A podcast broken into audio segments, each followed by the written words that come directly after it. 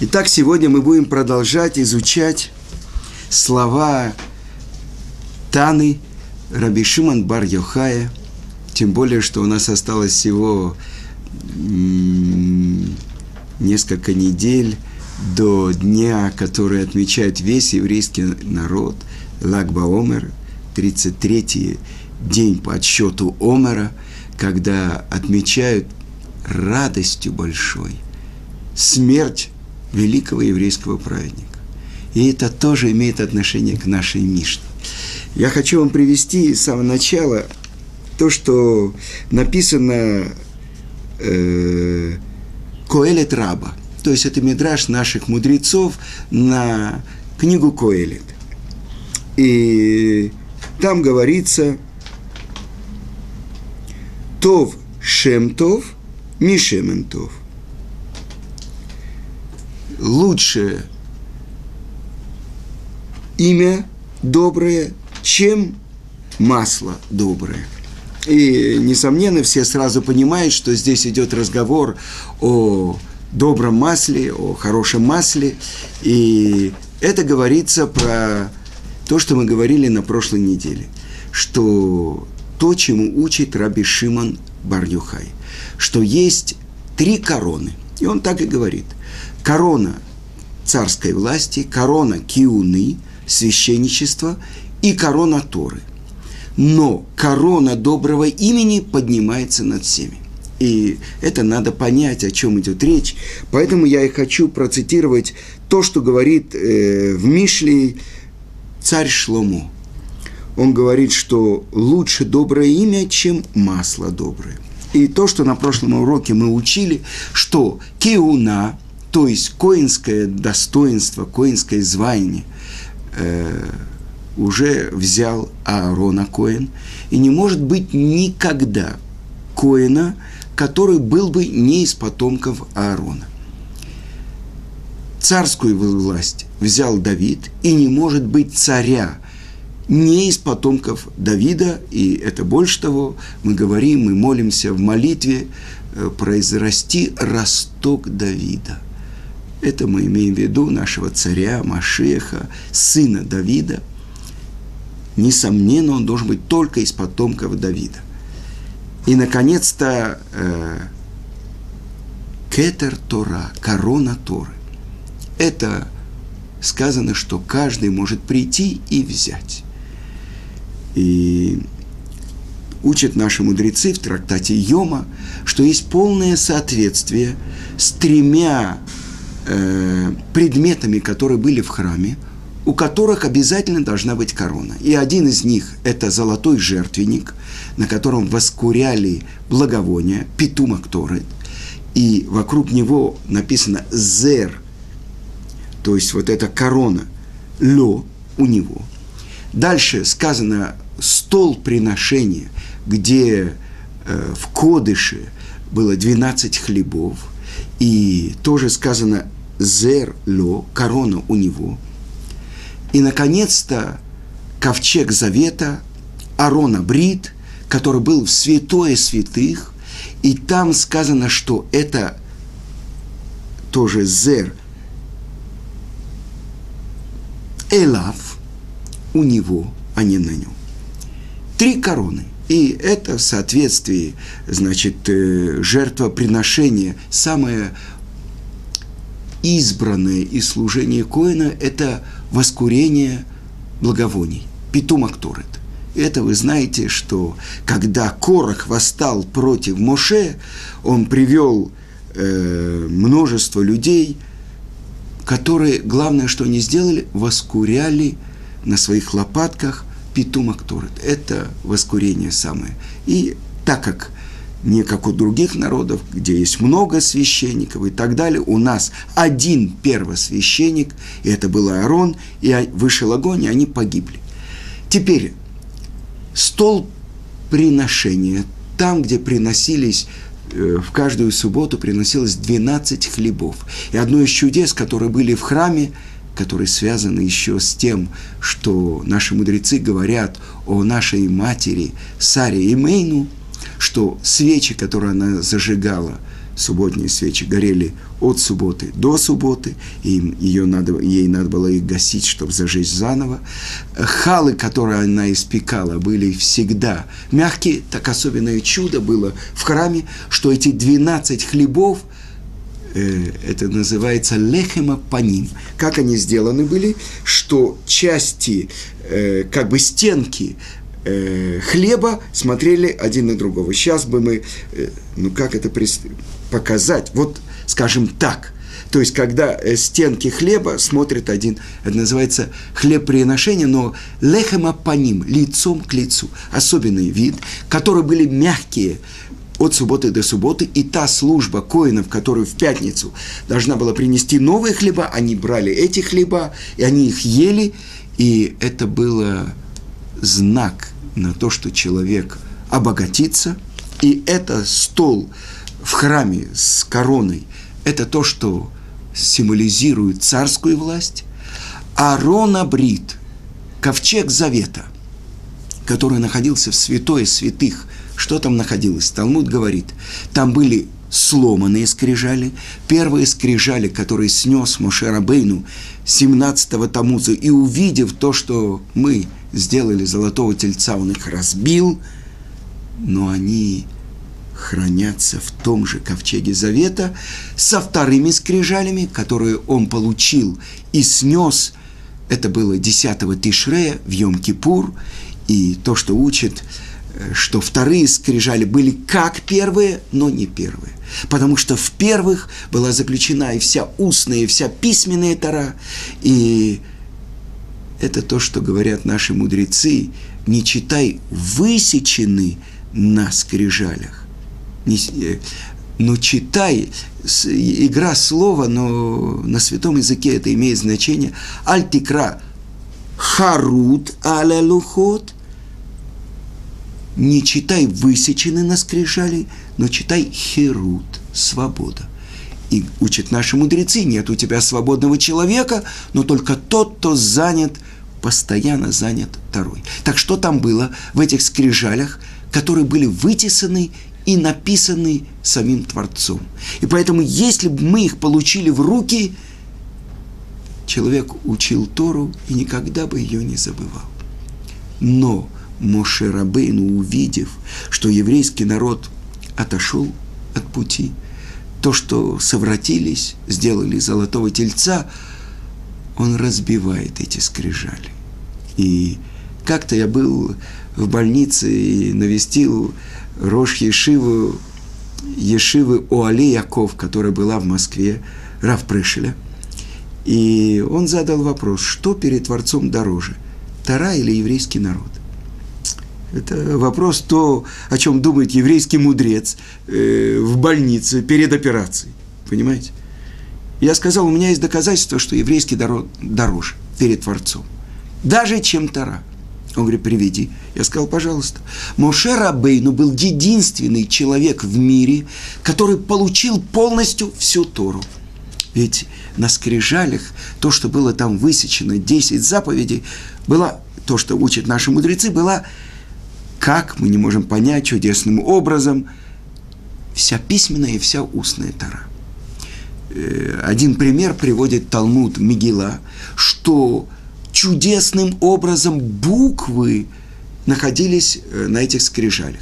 Ведь если написано буква самых, то внутри вот то, что э, этот камень сапфир, он должен был бы вылететь, а это внутри, если высечено насквозь, э, вот этот кружок держался чудом и то, что можно было на этих скрижалях с лицевой стороны и с задней стороны видеть одинаково и читать одинаково. То, что для нас совершенно невозможно. Я не могу здесь показать, потому что отсвечивает.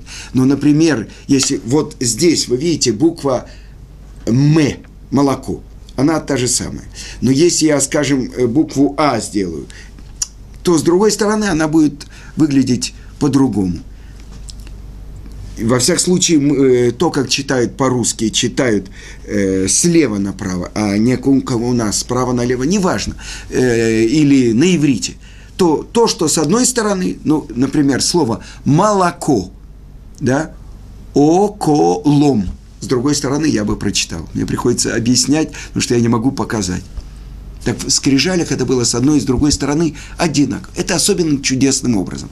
Так в этих скрижалях была заключена вся Тара.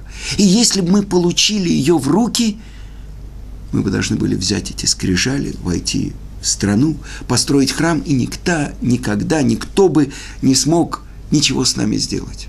Такая сила была заключена в первых скрижалях. Но человек, который получил полностью всю Тору, Мушерабейну, когда он видит, что еврейский народ сошел со своей высокой ступени, то, что мы говорили, у горы Синай родился еврейский народ. Как-то одна женщина в магазине, ее спросила другая, вы отмечаете там какой-то национальный праздник? Она говорит, а что такое? Она говорит, ну вот, вот, вот вы все вот эти самые м, м, религиозные, эти все это вот, не, наши праздники не соблюдаете. А моя жена сказала, а ты знаешь, что такой праздник Шавуот есть? Да, есть. И что? Так в этот праздник ты знаешь, что произошло, ты знаешь подробности, ты знаешь, что в этот момент родился еврейский народ. Нет народа, который знает дату своего рождения, а мы знаем. 6 Сивана 2448 года. Потому что у горы Синай – мы стали народом. Потому что это то, что учат наши мудрецы. Откуда пришла ненависть у народов мира к этому народу? Написано в трактате Шаббат, 89 лист. Потому что мы у горы Синай получили Тору. Оттуда пришла Сина, ненависть у народов мира. Что произошло? Мы стали... Каждый человек, который стоял у горы Синай – он был пророком. Он видел и слышал, он видел слышимое, он слышал видимое. Вы понимаете? То есть особенный вид человека. И сказали наши мудрецы, что в тот момент, когда мы сказали странную вещь, как каждый разумный человек задаст вопрос, что это вы такое говорите? Мы сказали, насе венишма, что бы ты нам не дал – мы будем исполнять, делать, а потом будем слушать, потом будем учить. Как ты можешь что-то делать, если ты не знаешь, что? Выучи, а потом делай. Это вопрос, который задает один апикорос еврейскому мудрецу в Вавилоне Рове. А Рова в это время занят изучением одного очень тяжелого вопроса в Талмуде. И он не обращает внимания, что он своим собственным каблуком прижал свой палец, и оттуда течет э, кровь. И тогда этот апикорос говорит, вы, абзиза, суетливые, торопливые, что вы сначала сказали, а потом поняли, что вы говорите. Надо было сказать, будем учиться, будем слушать, а потом будем делать. И что ответил ему Рова? Смотри, из тебя течет кровь. Ты не обращаешь внимания на то, что ты занят своими высокими мыслями. И ответил ему Рова. Мы полагаемся на того, кто нам дает Тору. Поэтому от него мы готовы принять все. Что значит все? Безграничное. Вы понимаете? То есть, что бы ты нам ни сказал – мы готовы делать. Как Тора, который вся божественная мудрость может вместиться, опуститься на землю, может вместиться в наши эти извилины, в наши эти тела. Как это может быть? Только потому, что мы готовы исполнять, что бы ты нам не дал, что бы ты нам не сказал. Так мы полагаемся на тебя. А потом будем учить, потом будем постигать то, что можно постичь. Так это то, что происходило у горы Синай, когда Муше получил эти скрижали. И когда он видит, что еврейский народ сошел с этой высочайшей ступени, когда вы будете мне народом священников и народом святым, куаним, служители – Бни Бехори Израиль, мой сын избранник, мой сын первенец. Это говорит Творец про плоть и кровь. значит, это что-то уже другое. Сказано нашими мудрецами, что когда мы сказали на осе раньше, чем Нишма, из наших сердец выведен был Ецерара, дурное начало. Ангел смерти над нами утратил свою власть. То есть мы поднялись на уровень Адама, первого человека, до греха. И, несомненно, все силы нечистоты обрушились для того, чтобы сбить нас с пути. И вот когда Муше Рабейну 17-го Тамуза спускается, у него выбор. Он снесет эти скрижали. И тогда что? Свет этих скрижалей уничтожит весь еврейский народ, который сошел с этого уровня. И тогда что делает Муше? Он отказывается от своей Торы. Он разбивает эти скрижали. Почему? Потому что в этих телах, на скрижалях ваших сердец должно быть записано то, что написано на этих скрижалях. Почему у еврейского народа есть такая традиция? В синагогах, если вы войдете, вы увидите, изображены скрижали. Как? Как? Это же были параллелепипеды, э, камни и сапфиры, на котором высечено что?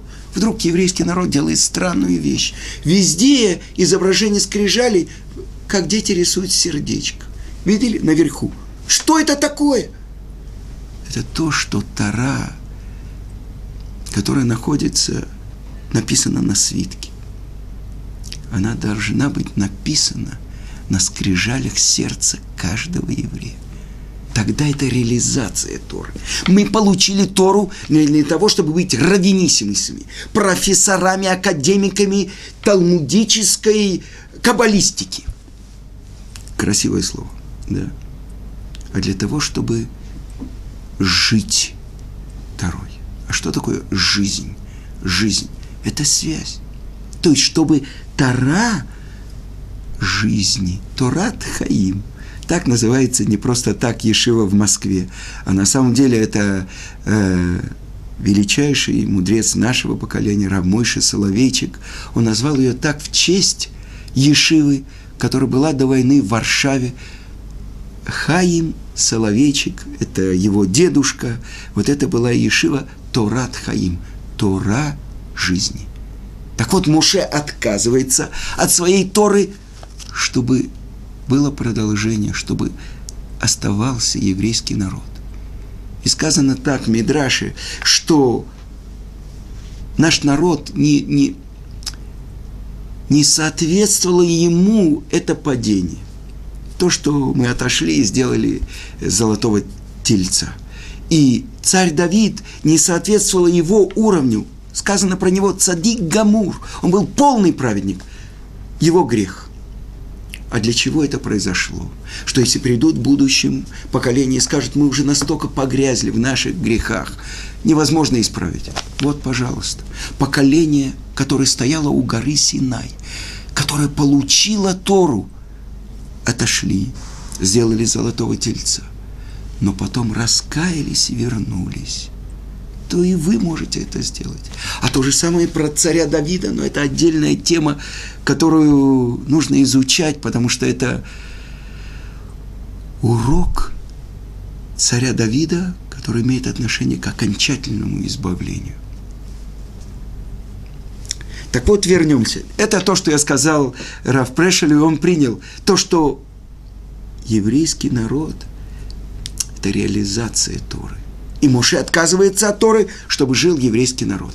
Но вернемся к тому, что учит величайший еврейский мудрец Раби Шимон бар -Юхай.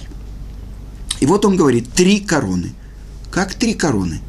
Э, корона царства, корона э, священничества, корона Торы, но корона доброго имени поднимается над ними. Четыре короны. Почему три? И он говорит, три короны. И это серьезная вещь, это имеет отношение к празднику Лагбаумер. Что значит? С чего мы начали? Праздник. Какой праздник? Умирает величайший еврейский мудрец. Все должны плакать, все должны быть в трауре. собираются, жгут огни, поют в честь раби Шимона бар Йохая. Вы понимаете, что что-то здесь заключит, как минимум, вопрос. И это еврейский народ, он, сказано в Торе, жестоковыйный. Если у нас есть такой праздник, то что-то в этом празднике заключено. Отменяются законы траура. Все 49 э, дней отсчета Омера, в котором мы сейчас находимся, от праздника Песах до праздника Шивот, это траур, траур полут, мы не слушаем музыки, мы не устраиваем свадеб. 33 дня мы не устраиваем. Что это такое? И вдруг в этот день, посередине, свадьбы, веселье, слушай, уже за месяц собирают все, все деревянные предметы, которые где-то оказываются, там двери, окна, строительство, все собирается, чтобы только хорошо это сжечь. Вы понимаете, что здесь э, заключен вопрос, и, может быть, в нашей Мишне заключен ответ. Итак, мы поняли, есть три предмета в храме, которые соответствуют этим трем коронам. А где же корона доброго имени? И есть ли какой-то предмет в храме, который имеет к этому отношение? И объясняет это Хазаль, объясняет это Маораль, что такой предмет в Кодыше, в святыне есть. Какой? Это семисвешник. И сказано, что у семисвешника нету короны. Мы должны понять, что это такое эти три короны. И чем заслужил Арона Коэн, что он стал первосвященником? Это, в принципе, вопрос, который задает Корах. Ты, Моше, сделал себя царем, твоего родного брата назначил первосвященником. Все святые, говорит Корах, все стояли у горы Синай. Все разумно. Больше того, он задает такие вопросы. Скажи, пожалуйста, если дом наполнен книгами – там много парашиот, много э, как бы э, глав Торы, да?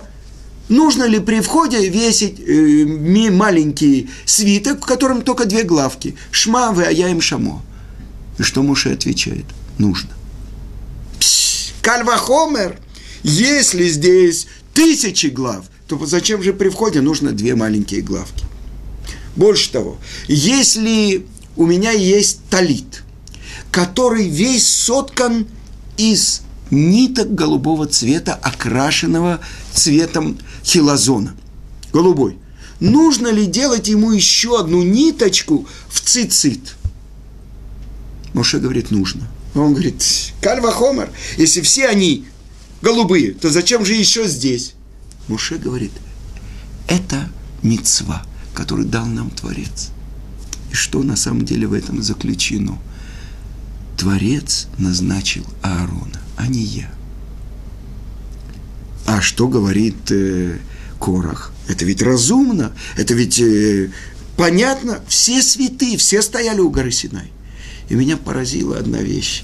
Когда я начал с 91 -го года преподавать в Ешиве Тарат Хаим, еще не было Ешива, еще был только Бейт Мидраш, это называлось, э, меня поразила одна вещь когда Муше Рабейну, Творец обращается к нему, говорит, отойди от меня, и я уничтожу весь этот народ, а от тебя произведу новый народ. Что говорит Муше? Сотри меня из книги твоей, потому что если стол не стоит на трех ногах, Авраам, Ицкак, Яков, как же он стоит на одной ноге? Защищает весь еврейский народ. И больше того, Раши приводит Мидраш. Что говорит Моше Рабейну Творцу. То, что сказано, чтобы не было у тебя других богов перед моим лицом, ты не им сказал, а мне. Но как это может быть? В другом месте Геморы сказано впрямую, что первые два речения весь еврейский народ слышал. Анухи, велой. Ну, так как же Моше? Моше может... Моше, правда, и, и Тора Моше имеет, Торато имеет, и его Тора истина. Моше истина, его Тора истина. Так как же он может такое сказать? Как это можно понять? Я не мог понять. Но именно это говорит Корах. Все святые. я пришел к большому еврейскому мудрецу Гаону Рамыш Шапир и спросил, как это можно понять. Анухи, ты сказал мне, а не им. Но все же слышали. Сказано, что каждый еврей, стоящий у горы Синай, он поднялся на уровень пророка, и как будто каждому обращался Творец. Так как же Моше говорит, мне сказал, а не им. Кора говорит, все слышали. Вы понимаете? И объяснил мне Гаон Равмуш Шапира. То, что все слышали, Анохи Ашем Элокеха, Ашер Тиха Мерец Мицрай Бейта Вадим, Я, Бог Всесильный Твой, который вывел тебя из земли египетской, из дома рабства. Что услышали евреи? Ты наш царь. А дальше, чтобы не было других богов перед моим лицом – о, мы исполняем повеление царя. А что услышал в этом Анухи Моше? Учат наши мудрецы Анухи, я. Это на самом деле аббревиатура. Ана навши катавтив ягавтив. Я, говорит Творец, как будто свою душу записал и дал тебе. Это Тара. Что же услышал Моше? В этом слове Анухи я Бог твой, который вывел тебя из земли египетской, из дома рабства. Нет ничего, кроме меня. Есть только я. Я единственная реальность. Это то, что услышал муж. Поэтому ты мне сказал, а не им. Они приняли тебя как царя, а потом исполняют твои повеления. Но так он их оправдал перед Творцом. На самом деле, сколько погибло людей из тех, кто поклонились идолу, 3000 человек, а евреев стояло 603 550 взрослых мужчин. То есть это меньше полпроцента, потому что это те, кто поклонились идолам, идолу, служили идолу. В основном это то, что объясняет Рамбан, это эреврав. Смешение народов, которые вышли с еврейским народом, это те самые волхвы египетские и так далее. Были даже два сына Билама, которые и сделали так, что когда Аарон бросает это золото, собранное у мужчин, оно превращается в этого золотого тельца, золотого быка. То есть евреи даже праведники среди них усомнились и сказали, после этого вряд ли мы сможем вернуться. Но когда спускается Муше, и когда он говорит, кто с Творцом ко мне, Мила Элай, к нему приходит колено Леви. И они реализуют то, что один Муше сделал. Что он сделал? Он сжег этого золотого тельца и э, бросил его в воду, и этот э, пепел. пепел от золотого тельца, спасибо, и этим, этой водой проверяли тех, кто, у кого не было свидетелей, и который не приносил жертвы идолам, но который, может быть, поклонился идолам. То, что в будущем, в первом храме будет действовать мейсота, воды, которым проверяли неверную жену, подозреваемую жену. Это то, что происходило там. Один Моше, и к нему присоединились коины. И я вспоминаю одну историю, что один ученик Хофицкайма, он э, пришел прощаться с ним в Ешиве. И спросил его Хофицкайм, скажи, ты коин? Он сказал, нет. Почему? Потому что мой отец не коин, мой дедушка не коин. Ты не понял. А я тебе скажу. Я коин, и мой отец и дедушка коин. Знаешь почему? Потому что когда Моше крикнул, кто с Творцом ко мне, мои предки подбежали к нему, а твои остались в стороне. Вот когда Творец выбрал что Аарон Акоин и его сыновья будут коинами, и колено Леви будет выделено. Это вот тогда произошло. Поэтому я хочу тебе сказать, где бы ты ни был, что бы с тобой ни происходило, если ты услышишь призыв «Мила Ашем Элай», кто с Творцом, ко мне, беги, присоединяйся. Это мы говорим про то, за заслуги Торы был выбран Аарон. За заслугу изучения Торы был выбран Давид. Это две короны, которые взял Аарон, корону священничества, и корону царской власти, которую взял Давид. Но есть корона, которая поднимается над ними, и каждый, который хочет, может прийти и взять ее. Корона Торы. И это не происхождение, не передается по наследству. Каждый человек, который хочет, может подойти и взять ее. Но мы будем продолжать еще изучать эту тему, а пока я завершаю урок.